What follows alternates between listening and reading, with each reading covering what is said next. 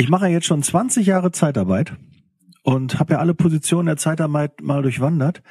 Aber das Thema heute des Podcasts haben wir noch nie irgendwie berührt und ich habe es auch nicht so so richtig zu 100 Prozent bisher klären können. Aber ich bin froh, bin heute nicht allein. Dr. Alexander Bissels ist dabei und wir haben die Frage, das Thema, darf ich mich selbst in der Zeitarbeit überlassen?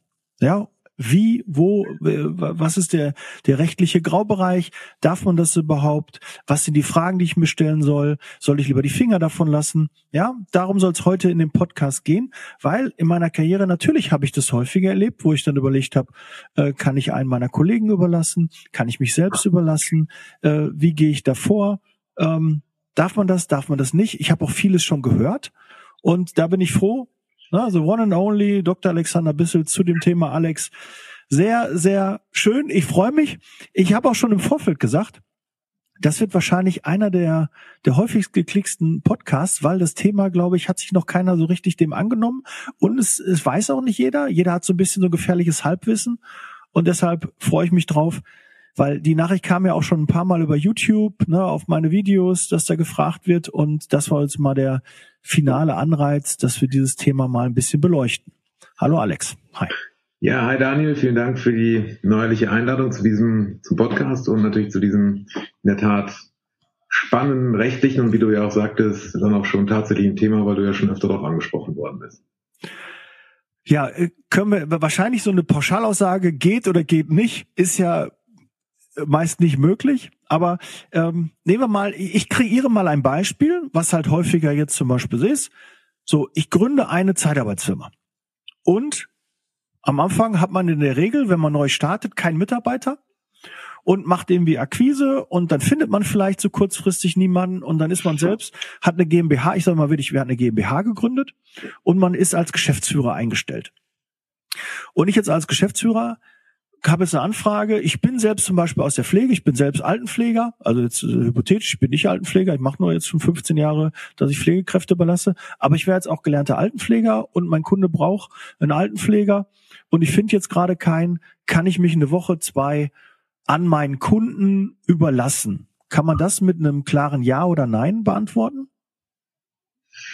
Ja, also wir können ja erstmal abschließen und sagen, was sind die einfachen Fälle. Ne? Also das ähm, äh, einfacher Fall wäre zum Beispiel, wenn man jetzt eben nicht als Geschäftsführer, nicht als Organ dieser Gesellschaft agiert, sondern eben ganz normal angestellt ist. Ne? Also dass, dass man da okay, also da haben wir schon mal einen Unterschied. Ne? Also man, als Geschäftsführer ist man ein Organ. So, sag man, kann, kannst du das vielleicht einmal beschreiben, was das äh, was ja, Organ heißt ja, ich, ich, vertrete diese, diese GmbH, also diese juristische Person, bin also deren gesetzlicher Vertreter ähm, und man ist da ja in der Funktion was anderes, äh, nämlich nicht nur Angestellter, Beschäftigter, sondern man hat ja dann eben auch die ganz unternehmerischen Rechte und Pflichten, die aus dieser Position erwachsen.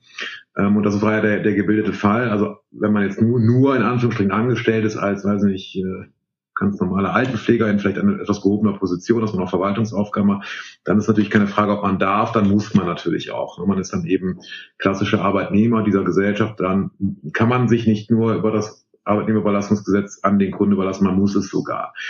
So die Frage, die sich dann stellt, wenn wir jetzt in dem von dir gebildeten Beispiel bleiben, ich bin jetzt Geschäftsführer der GmbH oder der UG oder wie auch immer, mhm. dann ähm, kann man natürlich die Frage stellen, darf ich mich, kann ich mich überlassen oder muss ich mich sogar überlassen? Ne? Also ähm, die Frage, die sich hier stellt, kann ich mich überlassen, ist vielleicht gar nicht so ausschlaggebend, denn natürlich kann man sich immer überlassen. Man kann natürlich das, den Anwendungsbereich des Gesetzes so weit überdehnen möglicherweise, dass es auch dann einen selbst erfasst, obwohl dazu gar keine Notwendigkeit besteht. Ne? Also die Frage ist eher, muss ich das AÜG anwenden, nicht ob ich es darf. Ne? Das ist ein Schutzgesetz, was natürlich dann eben für Arbeitnehmer gemacht ist und demgemäß auch gewisse Schutzmechanismen zugunsten von Arbeitnehmern vorsieht.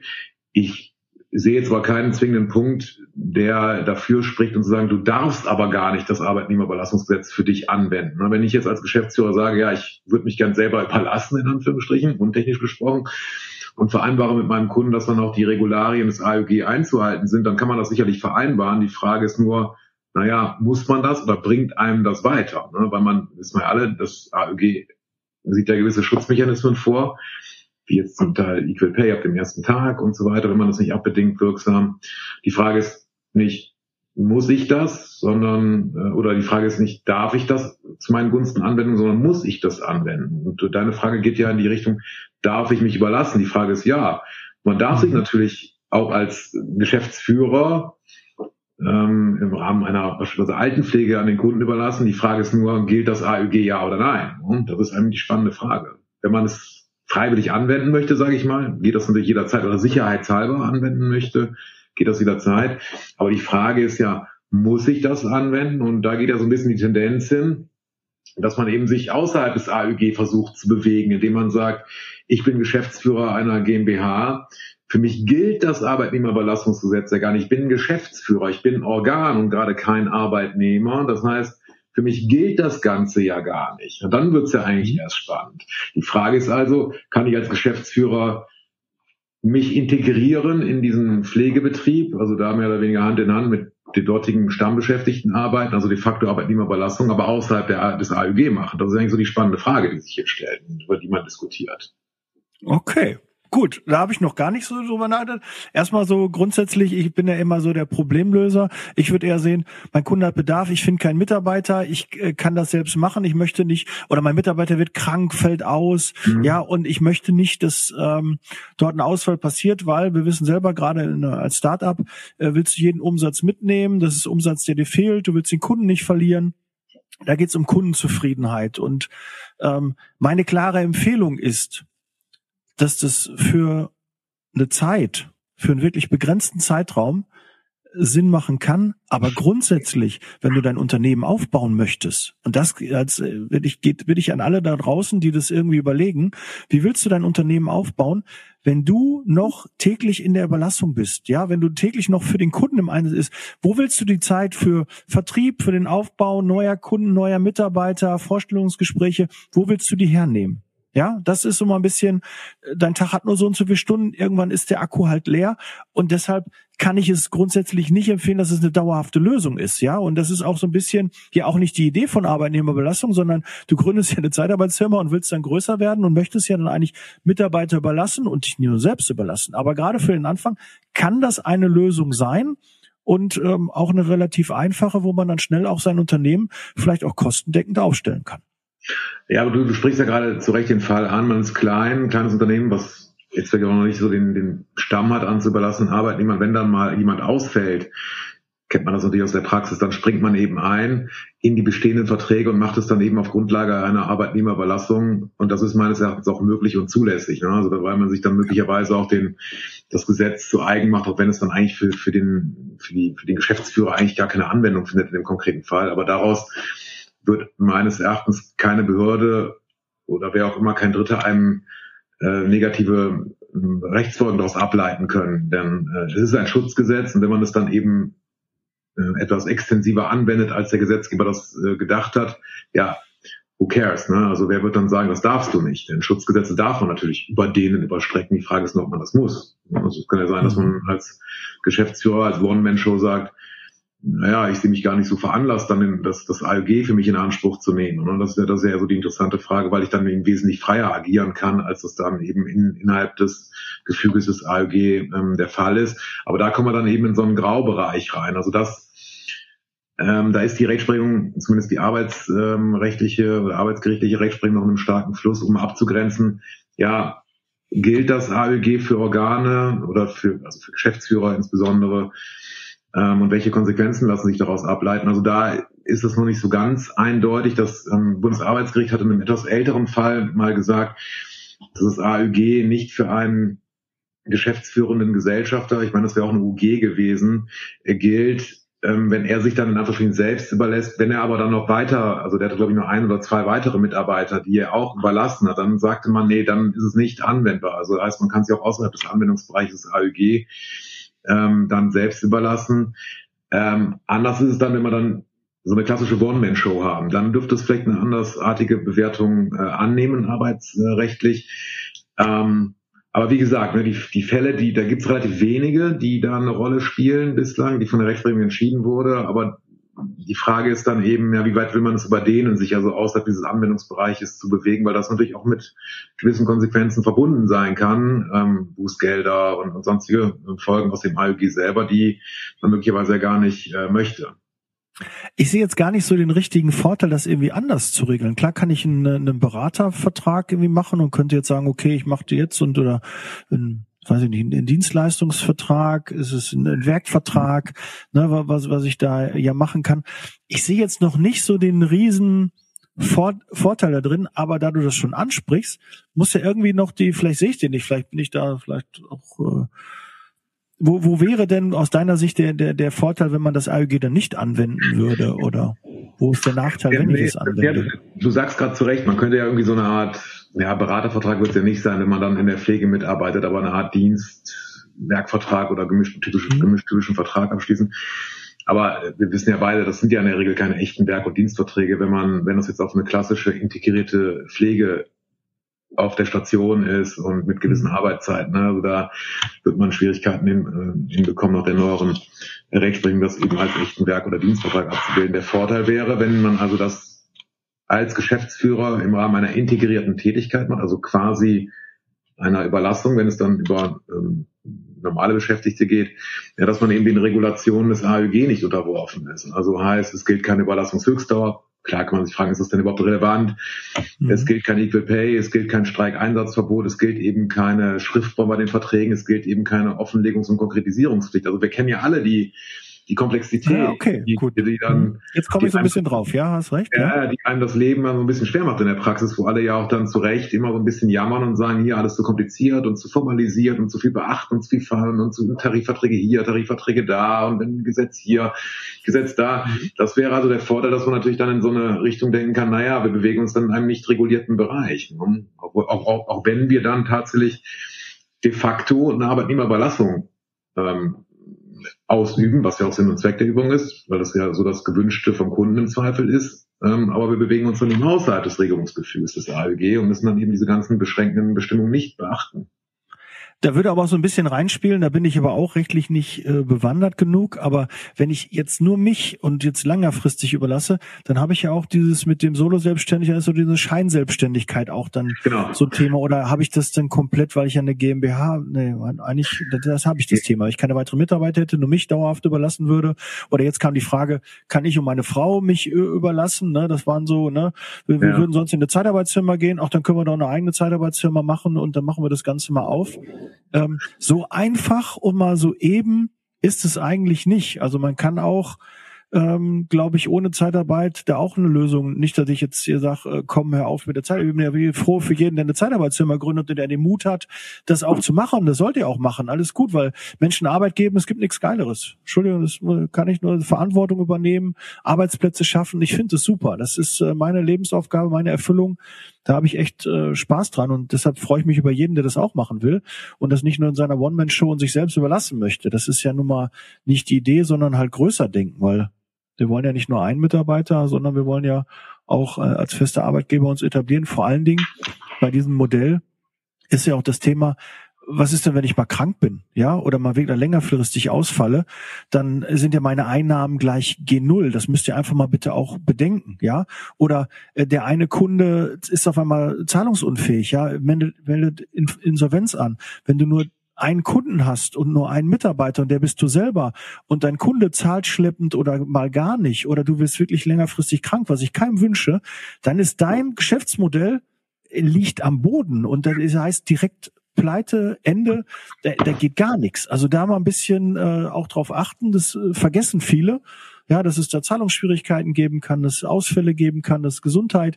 Ne, wir sind alle jetzt gerade noch gesund und denken da nicht dran, aber man muss sich halt, wenn du eine eigene Firma hast, musst du dich auch damit beschäftigen. Entschuldige für das kleine, den kleinen Monolog, aber Alex, ich glaube, das äh, vergisst der eine oder andere bei, bei dem. Ja, du sprichst ja natürlich zwei wichtige Punkte an. Also das, der letztgenannte Punkt mit dem unternehmerischen Risiko und den, dem, dem ganzen ja, Klumpenrisiko, was dann an, an einem dann haftet, wenn man dann eben eine One-Man-Show ist, einen Kunden hat oder wie auch immer und, und wenn da mal irgendwas Unvorhergesehenes kommt, das ist natürlich unschön und das sollte vielleicht auch nicht der unternehmerische Geist sein, von dem das Ganze beseelt ist, ähm, sondern auch, wie du sagtest, dann schon auf Wachstum und dass man sich auf die eigentlichen Aufgaben des Unternehmers, des Arbeitgebers konzentrieren kann, dann nicht mehr selber operativ, außer in Notfällen natürlich dann mitwirkt. Aber der aus rechtlicher Sicht wesentlich spannendere Punkt, den hattest du eingangs gesagt. Wir hatten bislang ja jetzt über diese Gewerbe, arbeitsrechtliche Komponente, Anwendung AÖG gesprochen. Wir haben daneben, und das ist meines Erachtens auch der für die Praxis entscheidendere Punkt, die Frage äh, des Sozialversicherungsrechts zu beantworten, die entkoppelt von den äh, arbeitsrechtlichen Fragen äh, zu bewerten ist. Und du hast recht, wenn man dann über einen längeren Zeitraum dann integriert arbeitet, ob AÜG eine Anwendung findet, ja oder nein, kommt man natürlich schnell in so eine Diskussion oder in Fragen rein, ja, haben wir da eine Art Scheinselbstständigkeit? Und ganz wichtiger Punkt, den auch viele in der Praxis immer verkennen.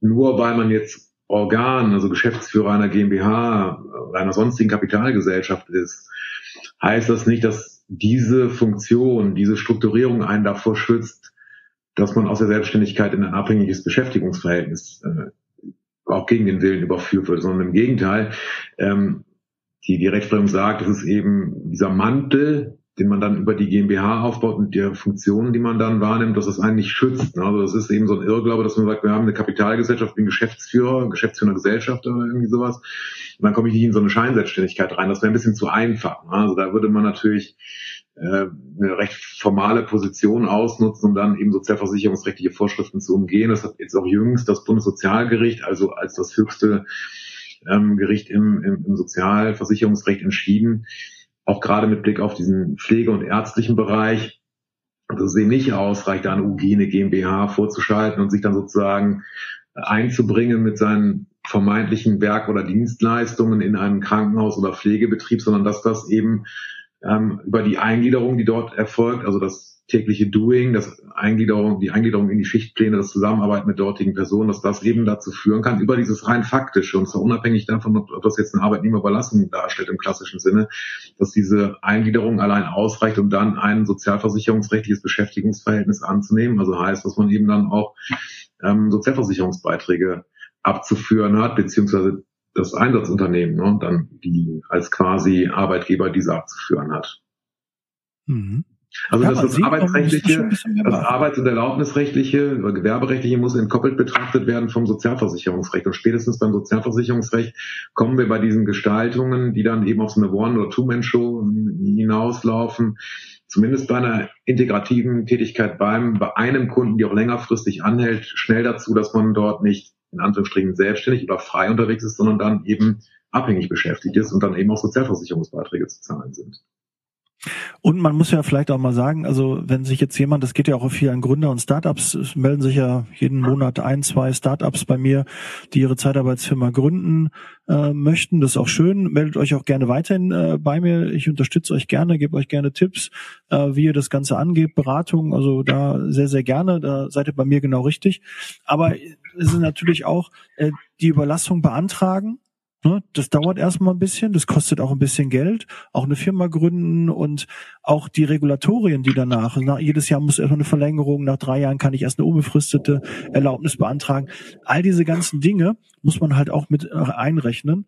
Aber wenn ihr da euch mit beschäftigt, ihr wollt eine eigene Zeitarbeitsfirma gründen, habt das vor, dann einfach mal melden, dann unterhalten wir uns mal eine halbes, halbe Stunde, dass wir mal, mal quatschen und dann kann man so ein bisschen, äh, kann ich auch ein paar Tipps geben, welche Richtung das überhaupt gehen soll oder ob das überhaupt das Richtige auch für euch ist. Ne? Weil viele fragen immer, wie viel Geld brauche ich auch? Und diese Dinge, die kann man auch nicht so pauschal beantworten, sondern das hängt immer ein bisschen auch davon ab, wie die Konstellationen sind und das ähm, mit der eigenen Überlassung ist auf jeden Fall was, was immer wieder kommt. Und deshalb bin ich froh, dass wir heute mal äh, auch wirklich drüber sprechen, weil, wie ich schon merke, ähm, das ist doch nicht mal äh, so eben, aber grundsätzlich können wir ja schon mal die Aussage machen, es ist eigentlich möglich, ja.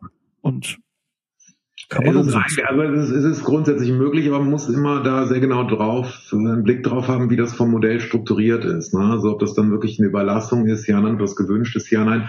Ähm, in welche Richtung das gehen soll, ob man dann wirklich diesen unternehmerischen Geist dann freisetzen möchte, also auch äh, Masse generieren möchte, also wachsen möchte, oder ob es dann in der Tat nur so eine Art, ich sage jetzt mal Selbstverwirklichung ist, man sich, sich und seine eigenen Dienste dann am Markt anbietet. Aber da muss man eben aufpassen, ähm, in welche Strukturierung und welches Fahrtwasser man dann äh, gerät, ob dann diese Selbstüberlassung möglich und auch zu empfehlen ist, gerade mit Blick auf dann ähm, die, die Sozialversicherungsrechtlichen die eben entgrenzt zu sehen sind vom AÜG und dessen Anwendung. Das muss man in der Tat sagen. Das sind zwei unterschiedliche Zweige, die man aber gleich auf dem Schirm haben muss, um dann nicht nachher ein böses Erwarten zu erleben.